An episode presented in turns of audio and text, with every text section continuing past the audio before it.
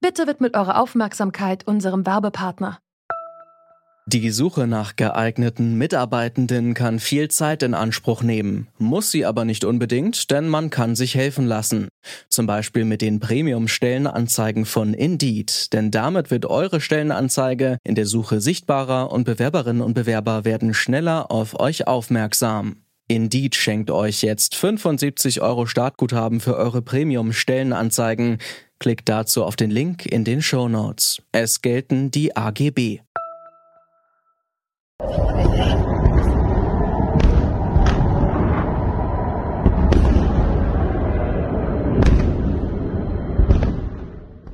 Hunderte von Raketen haben militante Palästinenser und das israelische Militär in der letzten Woche aufeinander geschossen.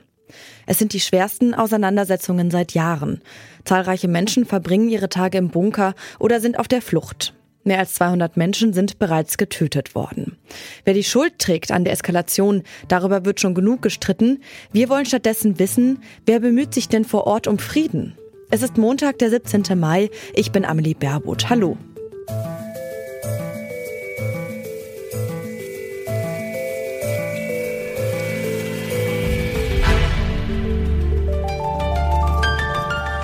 Zurück zum Thema. Der Nahostkonflikt ist Anfang Mai erneut aufgeflammt. Aufgrund von angedrohten Zwangsräumungen in Ostjerusalem ist es zu Protesten gekommen. Mehrere palästinensische Familien sollten dort ihre Häuser für jüdische Israelis räumen. Dieser Vorfall und weitere Ausschreitungen und Zusammenstöße haben dafür gesorgt, dass der schwelende Nahostkonflikt sich erneut entzündet hat. Um Protest geht es längst nicht mehr. Die Hamas hat hunderte Raketen auf Israel abgefeuert, auch auf Jerusalem, eine Stadt, die auch den muslimischen Palästinensern heilig ist. Auch in der Zivilbevölkerung brodelt es. Immer wieder gibt es Meldungen, dass sogar Nachbarn aufeinander losgehen, weil sie der jeweils anderen Volksgruppe angehören. Markus Bickel leitet das Israel-Büro der Rosa-Luxemburg-Stiftung in Tel Aviv. Ihn habe ich gefragt, ob die Bevölkerung in der Breite tatsächlich so polarisiert ist. In gemischten Städten wie Akko, wie Jaffo, wo Juden und Araber, sei es Muslime, sei es Christen, seit Jahrzehnten als Nachbarn zusammenwohnen, ist jetzt was aufgebrochen, was nur schwer wieder einzufangen sein wird. Und das ist Ergebnis einer Politik, die Netanyahu und seine rechten Bündnispartner die letzten zehn, zwölf Jahre über betrieben haben, nämlich eine immer stärkere Entrechtung von Palästinensern und Palästinenserinnen nicht nur im Westjordanland, sondern in Israel selbst. Das heißt, der Riss, der jetzt durch Israel selbst geht zwischen Arabern und äh, Juden, äh, wird nur sehr, sehr schwer wieder zu beheben sein. Und dafür braucht es zivilgesellschaftliche Organisationen, die auf Zusammenleben setzen, die aber auch die staatliche Diskriminierung anprangern und für Gesetzesänderungen und für einen politischen Richtungswechsel eintreten. Sie haben es gerade schon angesprochen, es gibt ähm, auch gesellschaftliche Initiativen, Kulturprojekte, in denen Gemeinsamkeiten betont werden. Juden und Muslime haben zum Beispiel auch gemeinsam in der Negev-Wüste für den Frieden gebetet. Wie laut sind denn diese Stimmen vor Ort? Sie sind zu hören, wenn man die Ohren aufmacht und die Augen öffnet, dann kann man sie auch sehen. Wenn wir uns die Knesset von heute anschauen, das israelische Parlament, sind dort 100 Abgeordnete Rechts- oder Mitte-Rechtsparteien angehörig. Das heißt, der Rechtsruck erfasst nicht nur das Parlament, sondern die gesamte israelische Gesellschaft.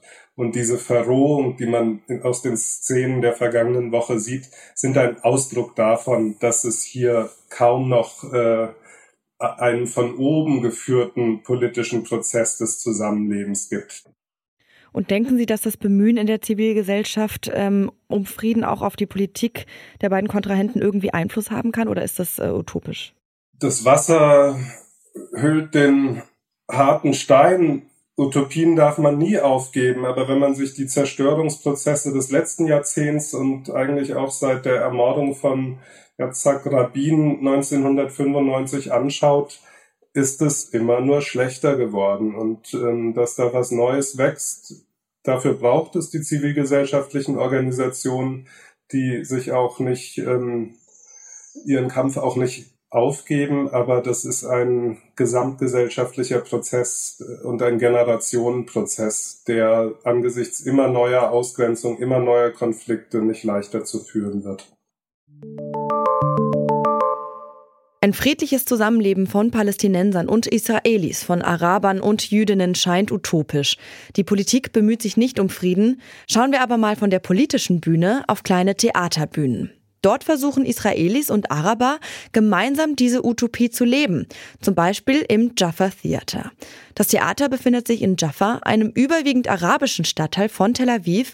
Eli Grunfeld ist Sprecher des Theaters. Ihn habe ich gefragt, wie die Künstlerinnen und Künstler dort gemeinsam arbeiten. We put on stage uh, plays in Hebrew and Arabic. Whenever it is in Arabic, is translated to Hebrew.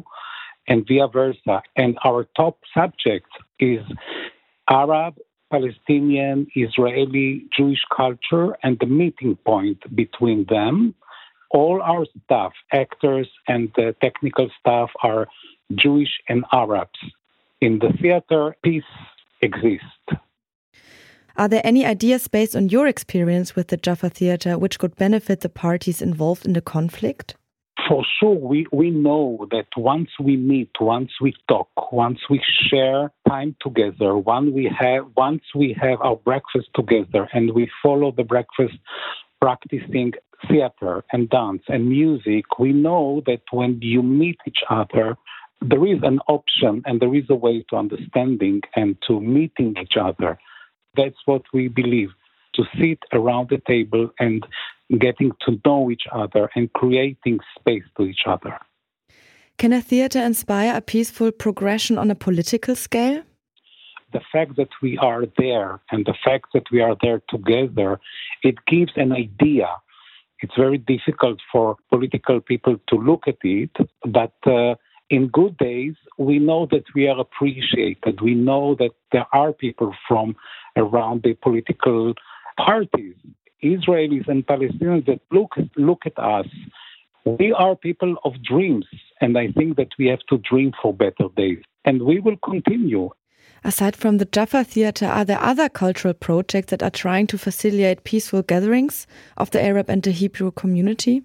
Yes, there are uh, orchestras in Israel that are doing the same with their music. And there are other theaters in other cities. There is the Akko Theater and the Lot Theater there are festivals where you can find both cultures on the same platform. It exists.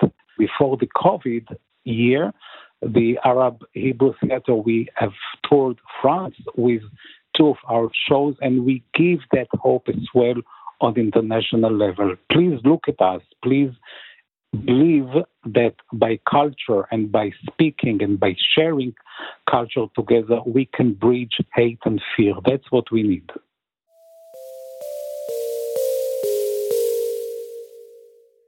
Die Lage im Nahen Osten ist weiterhin angespannt. Ein Ende des blutigen Konflikts ist derzeit nicht in Sicht und selbst wenn es gelingt, einen Waffenstillstand auszuhandeln, der Hass wird allein dadurch nicht verschwinden.